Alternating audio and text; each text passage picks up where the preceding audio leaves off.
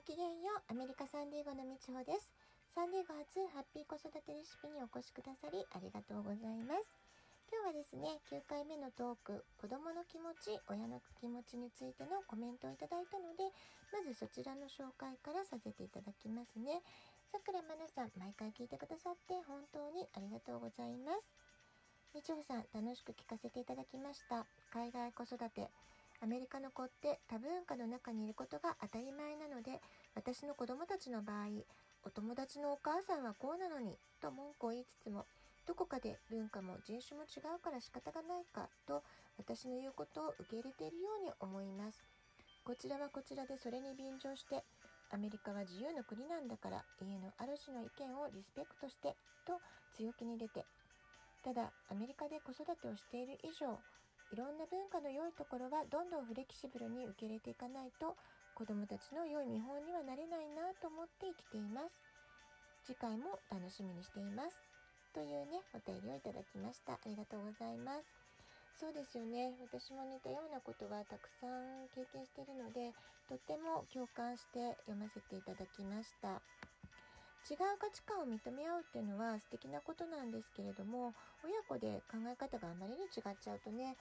家庭の中で喧嘩の種になったりすることも多々ありますよね。そこで苦しい思いとか出てきちゃったりする時もあるかなって思います。私もそうです。で2つぐらい前のトークで門限の話をね少しさせていただいたかなと思うんですけれどもこの門限っていうのも日本人的なのかなってねちょっと私悩んだことがあるんですね。で、息子がちょっと帰りが遅かった時に、門限高校生っていうね、キーワードで Google 検索して調べてみました。でそうすると、これ日本のご家庭の話ですけれども、平均的な門限は夜10時から11時ということでした。でそれからよくね警察に補導されるとかいう時間帯あるじゃないですかでその時間帯ってやっぱちゃんと条例？法律？法律？ちょっとなんかあの決まってるんですよね。夜の11時から、えーと、朝の4時までってことで私がその検索して見つけたのは東京都の条例だったんですけれども夜の11時から朝の4時まで、えー、それは保護者がそばにいてもやっぱりあの警察から注意を受けたりとかする時間帯だっていうふうに書いてありました。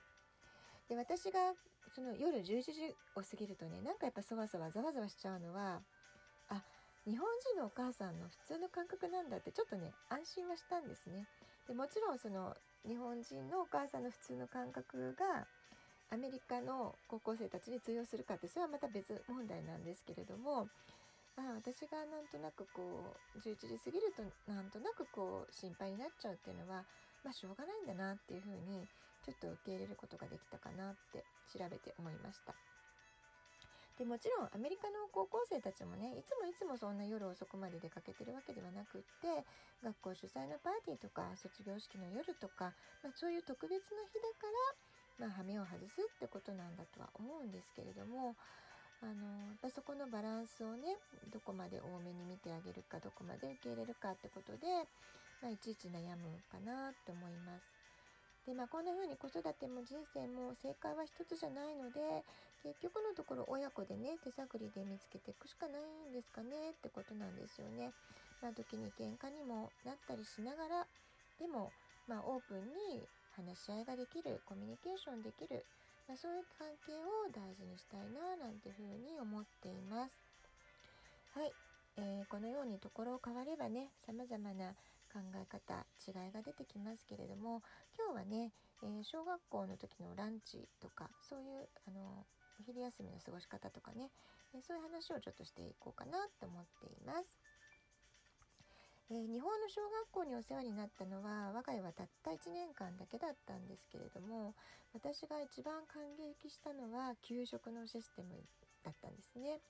で東京都内に住んでまして当時の大家さんお借りしてたお家の大家さんがそこの大地主さんでした。でしかも農家をやられてる現役でねやられてる方だったんですね。でお家の前に野菜の無人販売所があるような東京都内にしては割とまだ自然も残っててあのそのご近所との関わりもなんか温かい交流があってとっても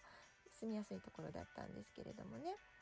で、まあ、そういう意味では子どもたちの食育環境としてはとっても恵まれていたなって思います。で毎日子どもたちのために給食をつか作ってくださっていた給食のおじさんおばさんたちとの距離もね近かったんです。子供が好きなレシピがあったらいつでも聞いてくれたら教えてあげるよなんていうねそういう話ができるようなとってもアットホームな雰囲気でした。えー、まあそういったいい思い出がたくさんあってたった1年間だけだったんですけれども日本の給食はすごくありがたかったなってそういう思い出があります。でサンデー号では残念ながらそんな素敵なね給食システムはないのでもうプリスクールの時から小学校中学校高校そして土曜日の日本語補習校ということでね、えー、補習校が始まってからはもう週6日お弁当ですね。で小学校の時だけはチョイスランチっていうシステムがあったんですね。これは民間のランチサービスを学校が採用してたってことで。で、あらかじめ事前にランチのオンラインオーダーができるシステムで、スマホとかからもね、コンピューターからでもオンラインオーダーができたので、これはとっても便利でしたね。ちょっと私がお弁当作りに疲れた日とか、たまにはママのお弁当じゃなくてピザとかも食べてみたいんだよみたいな時に、えー、使っていました。でそれからこちらの学校では休み時間におやつを食べるっていうのも割と許されていたので小学校の時はちょこちょこ食べる感じですかね。でアメリカの学校は昼休みが短いんですかね。あのもうとにかく時間がないからパクッと食べられるものそういうものをリクエストされることが多かったですね。それでも時間が足りなくてお弁当を食べきれなくて学校が終わる3時頃一番お腹が空いていてお迎えに行く時にはいつもおやつバッグを準備して迎えに行くみたいなねそんな繰り返しでしたかね。で低学年の時食べやすいように小さな俵型のおにぎりに海苔を巻いたものを持たせたことがあったんですけれどもアメリカ人の女の子にはいつも彼は寿司を食べているってね言われてたっていうねそういう面白いエピソードもありました。えー、我が家は家庭の食事は基本的に和食中心にしてるんですね。私がもう和食が好きだからっていうそういう理由ですけども、えー、学校やパーティーでは子どもたちは結構ピザをね食べる習慣があの身につけてきますね。何かというとすぐピザパーティーですね。アメリカ人の人たちねピザ大好きですね。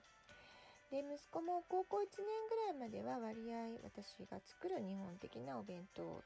あまり嫌がることもなくおにぎりだろうが海苔が巻いてあろうが何でも OK だったんですけれどもこの2年ぐらいですねとにかく時間がないっていうことで、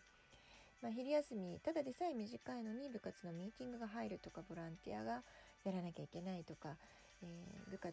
の練習や試合がある日は宿題をやる暇がないから昼休みに友達と宿題をやったとかね、まあ、そういったことで本当に時間がないないって言われちゃうのでえバナナとかプロテインドリンクドライフルーツクラッカーサンドイッチとかねほんともうおやつみたいなものに近いと思うんですけれどもとにかく細切れの時間で極端な話歩きながらでも